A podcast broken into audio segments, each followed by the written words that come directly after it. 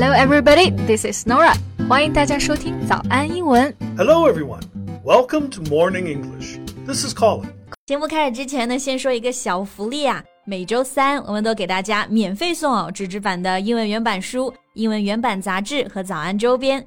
大家微信搜索“早安英文”，私信回复“抽奖”两个字，就可以参加我们的抽奖福利啦。对，这些奖品都是我们老师为大家精心挑选的，非常适合英语学习，而且你花钱也很难买到。坚持读完一本原版书、杂志，或者用好我们的周边，你的英语水平一定会再上一个台阶的。大家快去公众号抽奖吧，祝你好运！Colin，你平常都经常逛超市买菜吗 Mm, not really. I don't cook often, so I seldom do any grocery shopping. ？Grocery 其实就是指的超市，但是这个地方呢，刚刚的 grocery shopping 其实指的买菜，因为 grocery 也可以指买的食物。哎，那这个我说去买菜，我能不能就说呃 buy vegetables？ Well, only if you just want to buy vegetables. Like, um, I'm going to buy some vegetables. 嗯，所以其实我们说中文的买菜包括了各种各样的菜，其实一般不是只有蔬菜，所以呢说 Do grocery shopping 其实是更准确。当然，你也可以直接就说 buy vegetables，就是如果你只买这个蔬菜的话。Yep. Um, you can also say, I want to get some groceries or pick up some groceries. get or pick up，在这个语境呢，其实也是做买的意思。那我们今天的主题啊，其实就是来学习一些和买菜的实用词汇。欢迎大家到微信搜索“早安英文”，私信回复加油，来领取我们的文字版笔记。哎，Colin，那如果你在国外买菜，一般都是去超市吧？ Yeah, the most common place to do grocery shopping is definitely in the supermarket. But we also have um, farmers markets. Uh, they serve like a high quality food. Farmers Market 菜市场，那菜市场的食物就稍微新鲜一点，那 fresher，而且高品质，呃，high quality，对吧？ Yeah, yeah, yeah. Um, and many of them are also, well, maybe most of them are organic. You know, no chemicals, uh, no pesticides and such. At least they say so 那这种呃 organic food 就是有机食品嘛，no chemicals 无化学添加剂，no pesticide 就是无农药。不过这种 farmers market 好像通常都会有特定的时间开放，like weekends only, right? Um, yeah, you know, many uh, uh, of these farmers, they may have other jobs. And so they just sell the food that they grow in their gardens. Um, so, yeah, most farmers markets are temporary, but uh, some of the bigger, uh, more popular ones are permanent. OK, temporary 就是临时的，比如说 temporary job 就是一份临时工，而 permanent 呢就是这个词的 temporary 的反义词，表达的是永久的。这里的意思刚刚说到，嗯、这个 markets are permanent 就是指的 the markets will open every day。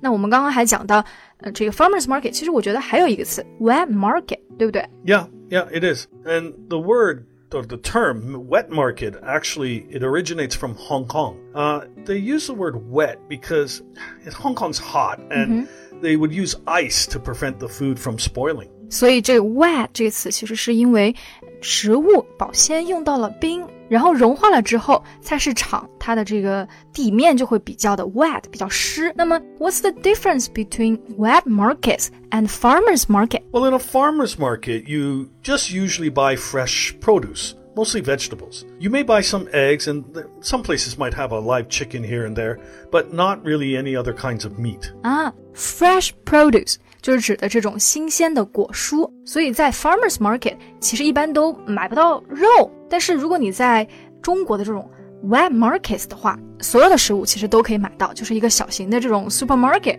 Yeah, in uh, North America, we don't have those kind of wet markets.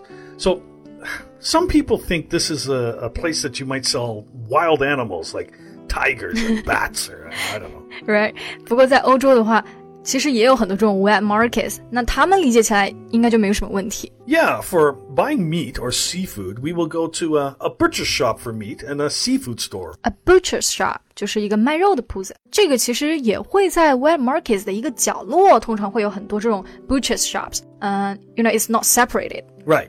Every vendor has a stall packed, you know, right next to each other. Yeah。Vendor 其实就是商贩，那 stall 就是摊位，这几个词其实 最近非常火，因为有这个地摊经济。 Oh, yeah, I'm street stall economy. I'm Yeah. so happy that the street stall markets are back. They have everything. And, you know, they give me a taste of the real China. Right, right。我们其实可以用这个 set up a stall，或 或者叫做 run a stall，就是摆摊嘛，对吧 ？So we can use um set up a store or run a store，表示就是买摊。比如说我跟 Colin 就可以来卖这个早安的周边，对吧？ That's a good idea. 那不过在欧美的话，其实很少见到这种 street stall market，大部分就是 food truck 快餐车。 We have it, but usually during um, special periods of time, like a Christmas market or an art festival. But normally the, the laws are really strict about it. 啊，所以其实就是你们也是有这种 street stall market，不过要在特定的节日。So do they require a license for setting up a stall？就就要这个是需要执照的吗？ Yeah, yeah, yeah, they, they, they do. Um, that's probably another reason you don't see as many stalls there. 啊、s o higher standards。我们刚刚其实学到了各种各样的这种 market 啊，那现在呢，其实我们可以聊一下在 markets 里面买的菜。 Sure, you know, I find you know many students have difficulty saying the English name of some vegetables or you know distinguishing two very similar foods. 哎，这个其实我知道，因为我最开始学英语的时候也是这样，这个食物的单词特别多，然后呢就很难记。那比如说我之前去餐厅里面看到那种 白萝卜，我脑子里面想的都是 carrot。 Well, carrots are the uh, orange ones, and uh, radishes, well, they can be the, the, the small round red ones or large white ones. Yeah, yeah, yeah. But they're all root vegetables.